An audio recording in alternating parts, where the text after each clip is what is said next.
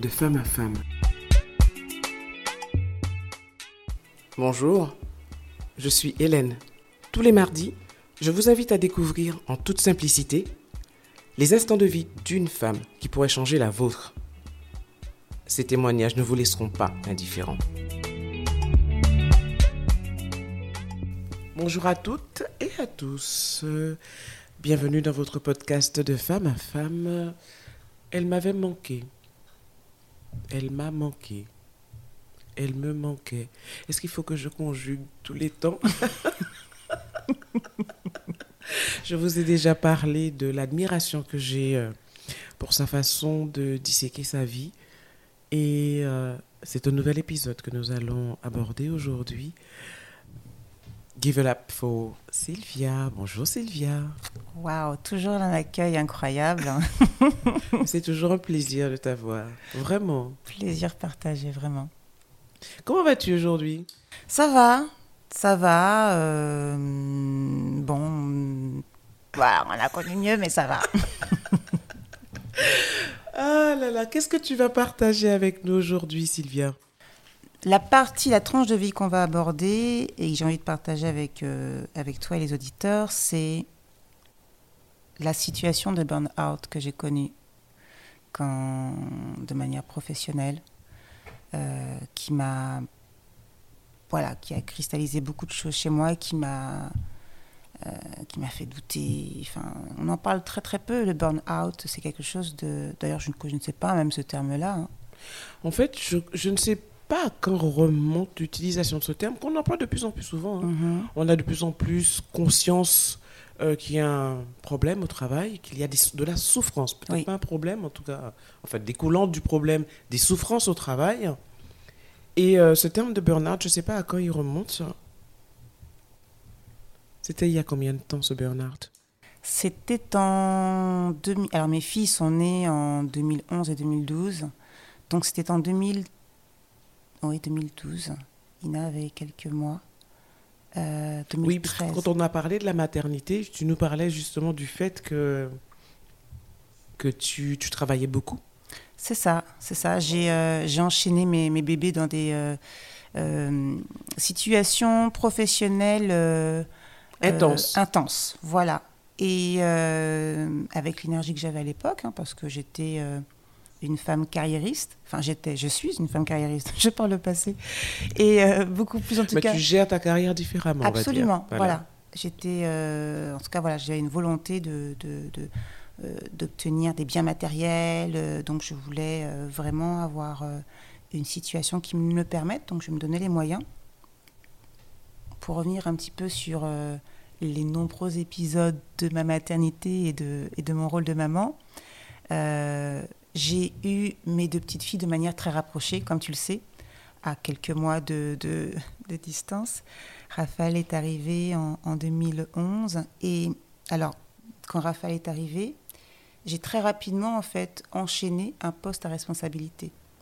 C'est-à-dire que en 2000, euh, 2011, voilà, euh, Raphaël est arrivé en avril.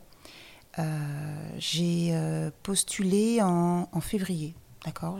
J'étais, euh, J'avais mon entreprise. j'étais enceinte, j'étais vraiment dans une situation de, sommeil, hein, parce que j'étais. mais j'aspirais à reprendre une activité de salarié.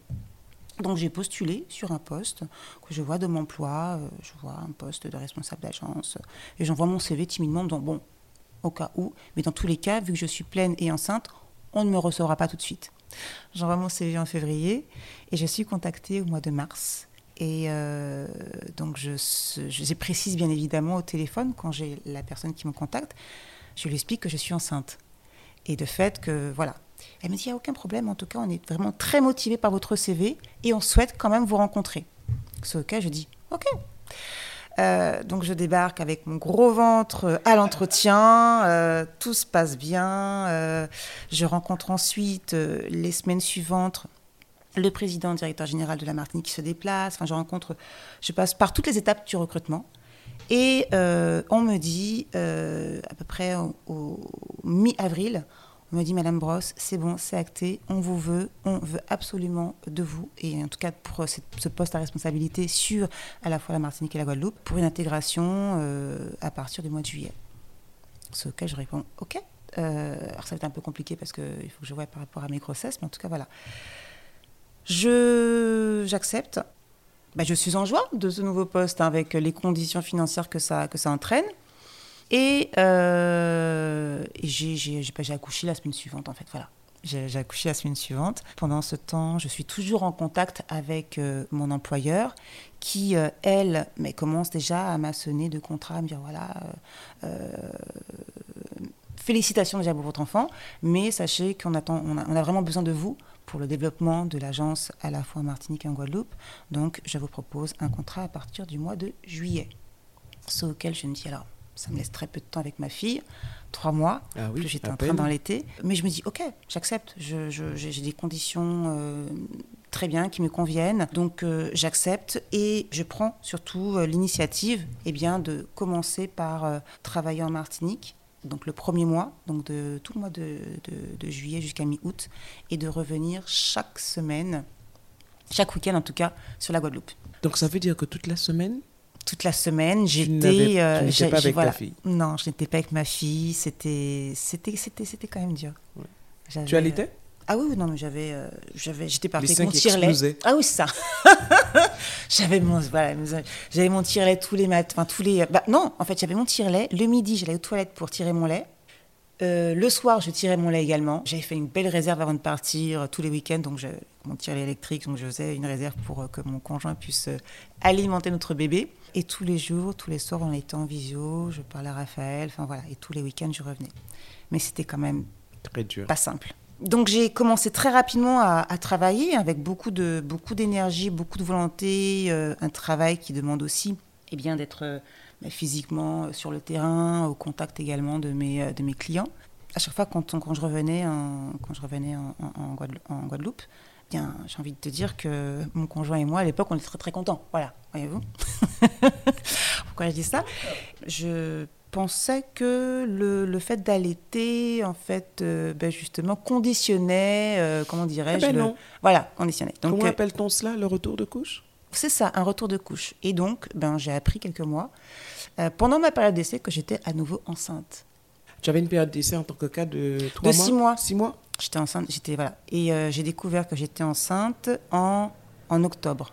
Et on s'est dit mais qu'est-ce que, c'était pas prévu? On s'est dit deux ans, donc voilà. Donc on a on a accueilli euh, la nouvelle euh, avec enchantement, mais c'était voilà, il y avait ces responsabilités qui étaient assez intenses. Et donc j'ai, je ne l'ai pas dit directement, tout, enfin je l'ai pas dit tout de suite à mon employeur. J'ai attendu ma période d'essai. Et quand j'en ai parlé à ma directrice régionale, qui est une femme, voilà, très carriériste, qui m'a dit écoutez, euh, être enceinte, c'est pas une maladie, euh, vous serez toujours aussi productive, Madame Ross, je fais confiance. Et euh, ce qu'elle beaucoup la compréhension avec la pression. C'est ça. C'est comme ça. que je traduis. Hein, Absolument, c'est ça. ok, vous êtes enceinte, mais vous avez toujours des objectifs à, à, tenir et à réaliser. Je compte sur vous parce que nous avons beaucoup misé sur vous. Et je sais que vous pourrez. Et je sais que vous pourrez, absolument. Donc c'est vrai que cette, cette phrase m'a conditionné, m'a fait que j'ai, enfin, a, fait que j'ai redoublé encore d'efforts, parce que je ne voulais, je voulais vraiment montrer que euh, elle, avait, raison. elle avait raison et que j'étais euh, la personne, euh, en tout cas, le choix qu'elle avait fait dans ce recrutement était le bon et que même ma condition physique ne, ne, ne pas diminuer, en tout cas, mes, mes compétences et, et mes, mes actions. Donc j'ai continué à être encore plus, plus, plus dynamique. Et puis, euh, ben, mon corps, euh, au bout de quelques mois, m'a dit stop. Donc j'ai fait un, début de, de, fausse couche. Enfin, un début, enfin, ce qu'on appelle un, un début de fausse couche. En tout cas, mon corps, euh, j'ai failli faire une, fausse couche, comme une, fausse couche spontanée, comme on dit. Donc j'ai été alitée, j'ai fait un cerclage, bref, j'ai dû bien évidemment prendre, anticiper mon congé de maternité bien avant. Et donc pendant, euh, je crois, bah, à partir de mon cinquième mois, j'étais alitée, j'étais chez moi, allongée, je ne pouvais rien faire. Laisse-moi deviner, tu continues à travailler malgré tout de chez toi? Un petit peu en télétravail. J'étais un petit peu en télétravail. La grossesse terminée, euh, donc Ina est arrivée, mes deux bébés sont arrivés. J'ai eu euh, une prolongation sur, euh, sur mon congé maternité parce que ma, mon gynécologue était est une personne très bienveillante et soucieuse également de, que je sois aussi remise d'aplomb pour reprendre mon activité. Donc elle m'a accordé une souplesse pour reprendre un peu plus tardivement. Quand j'ai repris mon activité, eh bien, euh, j'étais confrontée à des objectifs x2. Parce que pour le coup, quand je suis revenue, eh bien, l'équipe avait changé. L'équipe avait, euh, j'avais deux personnes supplémentaires sous ma direction.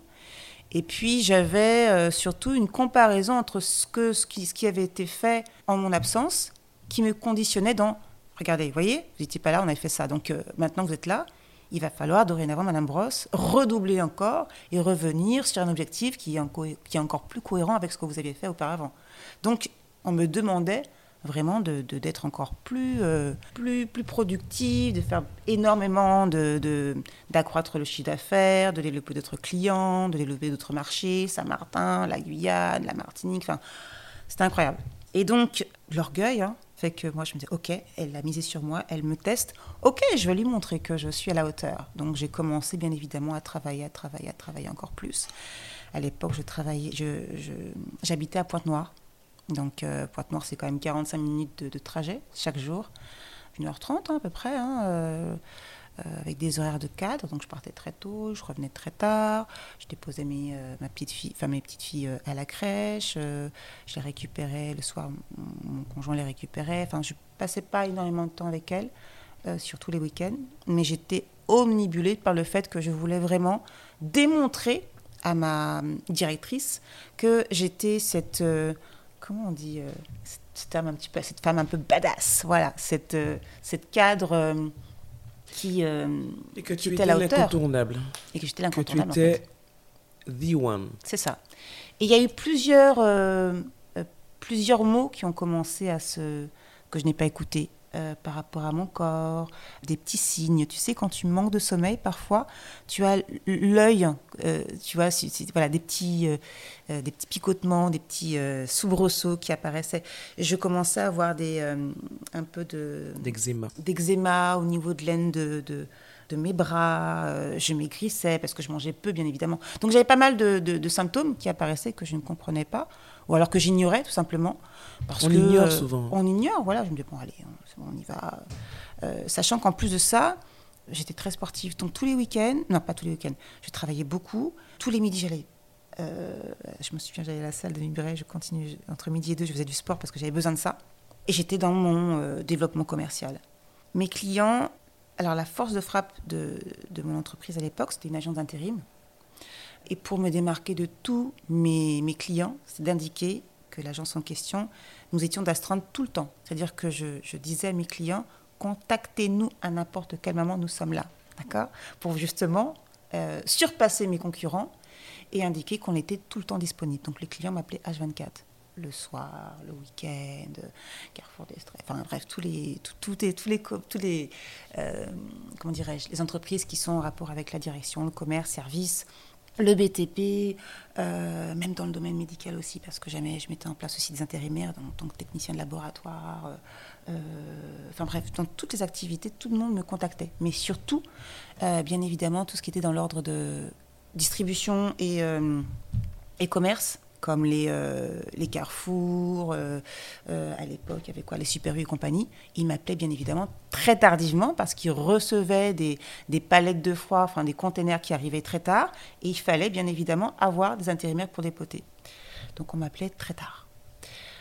Et donc ça s'est enchaîné pendant plusieurs mois sans que je vois véritablement toutes ces apparitions. Oui, parce qu'en fait, tu, es, tu, tu, avais la tête dans le sac. quoi. C'est ça. Tu ne pensais qu'au travail H24. Le travail, le travail, le travail. Et un soir, un client m'appelle, euh, il devait être autour de, 19h. Madame Brosse, j'ai un client, qui, j'ai un, camion qui vient d'arriver, j'ai besoin de 10 intérimaires tout de suite. D'accord, ok, alors attendez-moi. Oh non, mais je les veux maintenant, alors dépouillez-vous, je les veux maintenant. Ok, je m'en occupe. Je saisis mon, mon ordinateur, je commence à chercher mes, intérimaires, je les contacte, je commence à faire le nécessaire. Entre-temps, j'avais lancé un, plat sur le, euh, à la cuisine. À la cuisine. Et euh, donc, je prends mon téléphone, prends ma petite fille Ina, qui était encore toute jeune, qui avait quelques mois, qui avait besoin de mes bras. Donc, je la prends comme ça. Je prends mon téléphone, je commence à appeler l'intérimaire. Je suis au niveau de mon souper, au niveau de mon canari, en train de tourner le canari avec mon, ma grosse cuillère en Alors, le bébé dans les bras. Le, bébé dans les bras. Le, téléphone, c'est ça. Et ma première fille, Raphaël, qui marchait, qui est en train de, ben, de, de, se tenir à, à, ma jambe. Et je suis là, oui, alors, vous, ne vous inquiétez pas. Oui, alors, voilà, je vous appelle par rapport. Et là, j'ai comme un flash. J'ai comme un flash parce que je, je m'immobilise. Je me rends compte que je suis dans une situation où je me mets en danger. Enfin, je mets mes enfants en danger parce que je suis au-dessus d'un canari avec un bébé de quelques mois en train d'avoir une pression pour essayer d'expliquer à l'intérimaire sa, sa, mission. Ma fille me sollicite et que je n'ai même pas l'attention pour elle. Et là, je me dis, waouh, ok, qu'est-ce qui se passe? J'arrête la conversation, je dis, écoutez, je, vais vous rappeler. Et là, je, je me pose, je m'installe sur le canapé et je me dis, mais c'est pas possible. Je prends mes enfants, je les serre. Je, et tu fonds en larmes. Et je fonds en larmes parce que j'étais dans une situation de vulnérabilité totale. Et que j'aurais pu, ça aurait pu être très très loin. Enfin, je veux dire, ça, les accidents domestiques, ça dérape très rapidement. Il n'y a pas de. Il n'y a pas de, de, de, de, signaux qui disent attention, danger. Euh, j'aurais même pu recevoir, je ne sais pas, un éclat d'eau de, de, chaude sur moi, ou. En tout cas, j'ai une situation où j'ai voulu euh, gérer les deux enfants en même temps. J'ai commencé à en parler à ma directrice générale pour lui demander d'avoir une souplesse au niveau de mon. Enfin, pas générale, ma directrice générale, pour euh, entamer une disposition de, planning différente, pouvoir être sur un. Enfin, avoir le même poste, mais pouvoir avoir plus de temps, avoir quelques heures supplémentaires, enfin gérer un, mi-temps. Ce qu'elle a refusé en disant non, non, non, écoutez, euh, vous êtes sur ce poste, euh, on a besoin de vous euh, à temps plein, on vous a payé pour ça, vous avez des responsabilités. Ce auquel eh bien, j'ai dû, en fait, comme elle n'a absolument pas répondu à, à mes demandes, eh bien, j'ai entamé une rupture conventionnelle. Qu'elle a accepté? Pas tout de suite. Parce que, vu la façon dont elle a réagi précédemment. Elle acceptait pas tout de suite. Ah. Euh, ce qui l'a fait plier, c'est plutôt euh, la tâche de son PDG. Parce que, justement, je me suis rapprochée de lui pour lui expliquer la situation. Et lui dire vraiment ce qui s'était pas. Je ne vais pas rentrer en détail, je n'ai pas expliqué la scène, mais je lui ai expliqué que j'étais vraiment acculée et que j'étais dans une phase où je n'étais plus. Euh, je n'avais plus envie d'être euh, cette cadre euh, féroce que je l'étais parce que mes deux enfants aussi me demandaient du temps et je voulais passer du temps avec mes enfants, que c'était important et que le temps c'est sacré. Cet homme est aussi un père de famille, il a compris, il a entendu beaucoup plus que cette femme qui est aussi une femme une mère de famille d'ailleurs, mais qui n'a pas qui n'a pas voulu en tout cas euh, euh, ni même écouter, ni même être dans cette compréhension, dans cette empathie avec moi, parce qu'elle considérait, elle, alors après je l'ai compris euh, après, hein, parce qu'elle était, j'ai aussi, aussi, compris son histoire. Parce qu'elle a aussi sa propre pression à elle qu'elle devait gérer peut-être. C'est ça. Et puis, puis son histoire aussi, c'est-à-dire qu'elle aussi, elle a des enfants, mais elle les a, elle les a très peu élevés, elle avait une fille au père, enfin voilà, elle a pas, c'est quelqu'un qui a, qui a mis toute sa vie au sein de, son, de, l'entreprise pour qui elle, pour qui elle travaillait. Donc, elle pensait que j'étais de cette même acabit. Donc elle ne comprenait pas que j'arrive avec euh, ce, voilà, ce besoin de passer du temps avec mes enfants, euh, voilà, et ceci, cela. Cette rupture conventionnelle, elle a été. Euh, on revient encore à l'ego, à l'orgueil. Moi, elle m'a. J'étais partagée entre l'échec et le fait de passer du temps aussi avec mes enfants. Parce que d'un point de vue social et familial, les gens te disent Mais attends, mais t'avais un super poste, tu connais bien, t'avais ci, t'avais ta carte, t'avais les entrées partout. Euh, mais quand même, est-ce que tu pourrais pas. Est-ce que je pourrais pas quoi? Est-ce que je pourrais pas être une mère, tout simplement? Est-ce que je pourrais pas justement profiter de mes enfants et reporter cette échéance? Parce qu'en soi, un travail, oui, mais j'ai la possibilité peut-être de refaire différemment. Mais là, tout de suite, là, dans l'instant, j'ai besoin de passer du temps avec mes bébés qui ont moins de quelques. qui ont. Enfin, Raphaël avait un an, Ina avait moins de. avait quelques mois. Tu as fait des choix découlant de tes priorités. C'est ça, c'est exactement ça. Et donc, cette situation de. Alors, je dis burn-out, je ne sais pas si. Parce que ce sont des choses que j'ai. Euh, on peut dire que je les ai vues assez vite, finalement. J'aurais pu euh, conserver cette situation. Entre le moment où tu es revenu après ton congé de maternité et le moment où vous avez signé cette rupture conventionnelle. Combien de temps s'est écoulé? Ah ben, Ça va être très court. Je suis arrivée en septembre 2012 et j'ai fait ma, ma rupture en mars 2013. Oui, ça a été rapide. Oui, ça a été rapide. Tu t'es sauvée rapidement. Oui. Oui, mais c'était. Euh, mais, encore une fois, par rapport à tous les symptômes que j'avais, cette perte de poids, euh, cet eczéma, euh, l'œil qui tressaute, enfin, il manquait plus que la perte de cheveux, c'était fini. Mais, mais c'est vrai que même autour de moi, on me Sylvia, ok, et puis en plus, je faisais beaucoup de sport, donc je maigrissais encore plus, donc j'étais, j'étais pas, j'étais pas bien. Et surtout, je j'avais le combat même que j'avais fait par rapport, que tu connais, hein, ce combat pour avoir mes enfants ah dans des conditions naturelles. Non, je voulais pas, je voulais pas qu'on comprenne ça. Et puis j'avais aussi, je pense que je m'en suis encore, euh, je, m'en étais voulu aussi parce que j'avais déjà perdu quelques, quelques semaines avec Raphaël. En partant en Martinique en juillet, la, période d'allaitement qui était quand même importante, ces, ces semaines-là, je ne les avais pas vues. Et ça m'avait fait souffrir quand même. Donc, euh, donc non, c'était important de dire stop parce que j'avais déjà beaucoup Est-ce qu'on peut dire qu'il y a deux choses qui ont permis que tu tu t'en sortes, entre guillemets, assez rapidement de ce burn-out? C'est un, la conscience que tu as eue à un moment T de ce qui était ta priorité? Parce mhm. que même si, en effet, euh, le bien-être matériel, tu as envie d'acheter des choses, tu as envie de faire plein de choses, etc., etc., etc., mais ce qui remontait à la surface en tant que priorité, c'est la mère. Et comme tu le dis toi-même, tu as eu euh, des difficultés enfin, que l'on sait, euh, l'histoire que l'on sait par rapport à, à l'arrivée de tes filles. Mm-hmm. Tu as eu cette capacité à prendre du recul. C'est vraiment quelque chose qui, qui, te colle à la peau, hein, cette capacité à prendre du recul. Merci.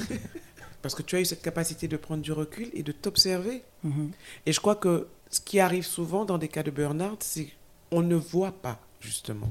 Les signaux dont tu parles, mhm. les gens ne les perçoivent pas. On les réalise souvent après coup. Ah oui, je me souviens, j'avais eu tel... Euh, ah, j'avais des maux de tête à cette période-là. Ah, j'avais ci, ah, j'avais ça. Mais c'est après. Mhm, c'est vrai.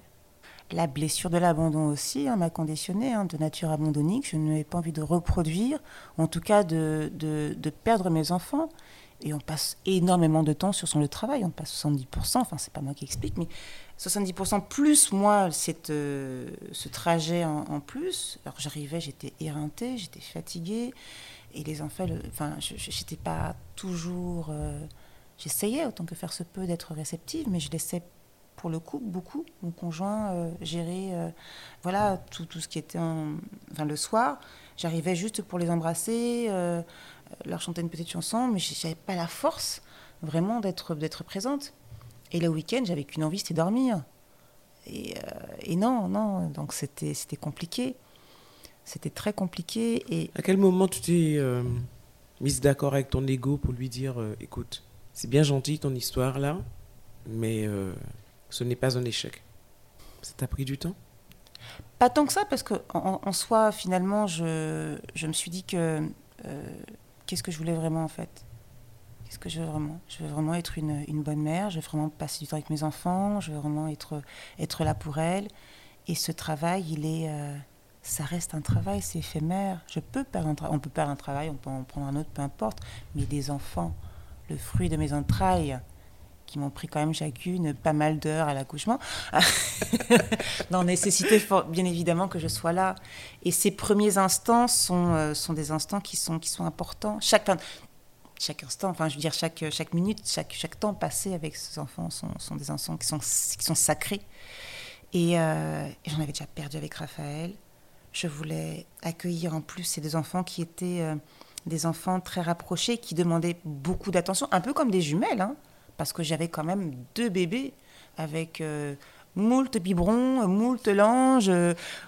Tu vois, donc je, si même dans une configuration différente, ça aurait été, mais Là, c'était encore plus, euh, plus compliqué.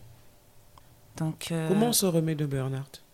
Alors, moi, je m'en suis remis dans toutes les activités que j'ai pu faire après avec elle. C'est-à-dire que j'ai euh, bah, j'ai découvert aussi surtout le développement personnel. Mhm. Enfin, j'ai découvert. Je le connaissais déjà.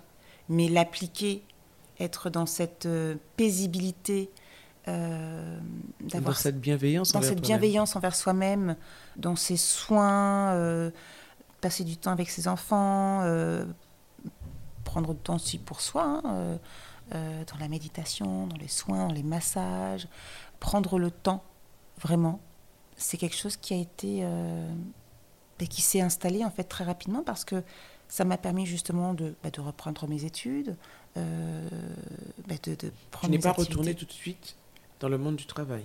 Non, non, j'ai repris mes études parce que je voulais après, bah, en revenant justement sur le développement personnel, euh, je me suis orientée sur le coaching. J'ai été certifiée, je me suis formée et j'ai euh, j'ai entamé beaucoup de formations dans ce sens, la PNL, l'analyse transactionnelle, la communication non violente. Et tous ces éléments-là ont été importants aussi en soi. Et ils ont surtout cristallisé le fait que c'était le bon choix.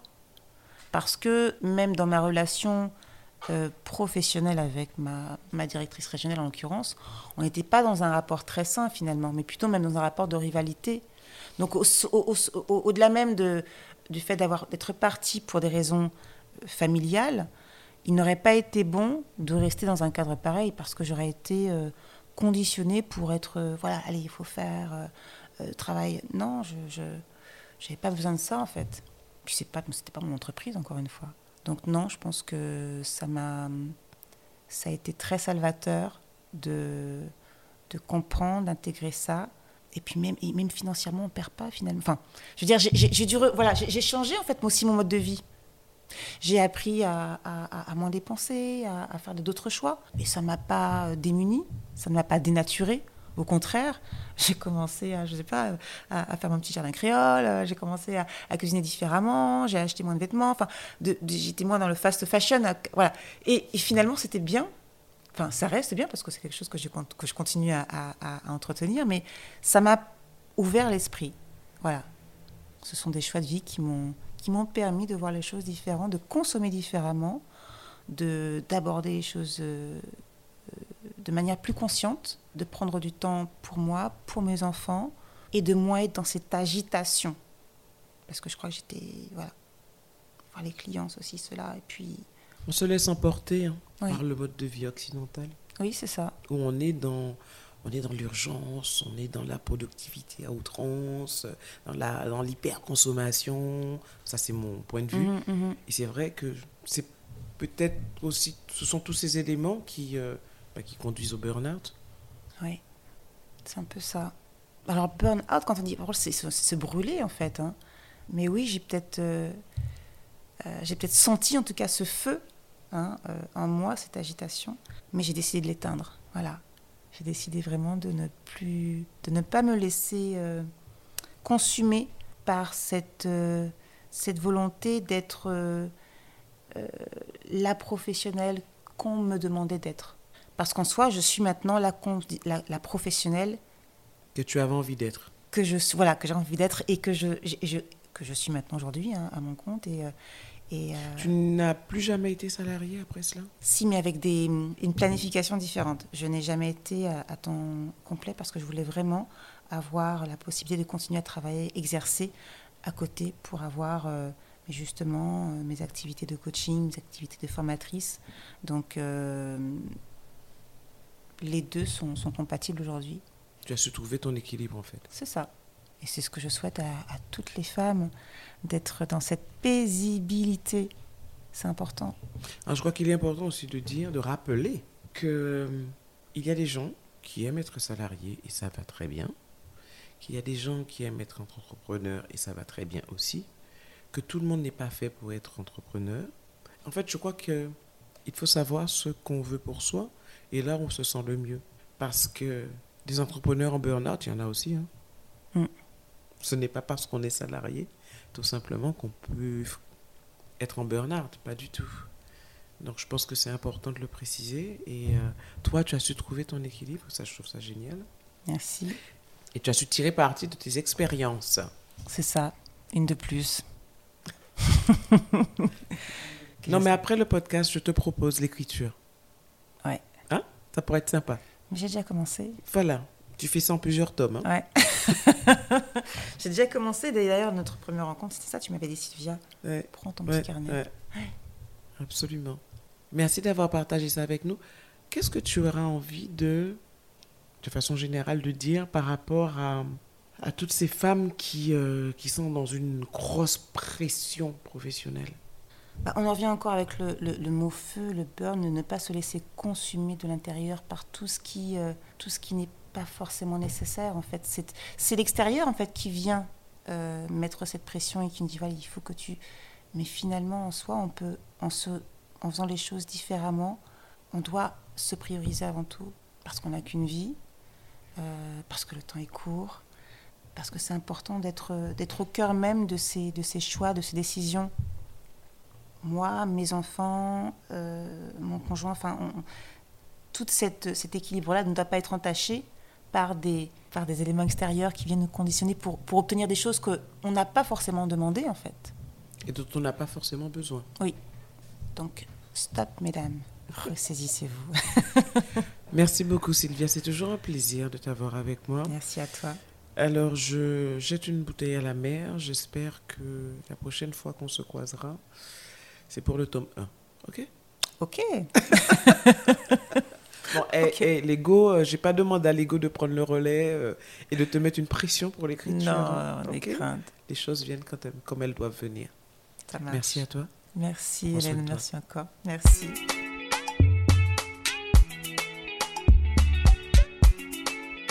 Merci d'avoir été avec nous pour cette tranche de vie. Si vous avez apprécié, pensez à vous abonner à ma chaîne YouTube Femme Co pour ne manquer aucun épisode. Ils sont également disponibles sur Apple Podcasts, Deezer, Spotify, entre autres. Alors likez, donnez un maximum d'étoiles, laissez vos commentaires et surtout partagez.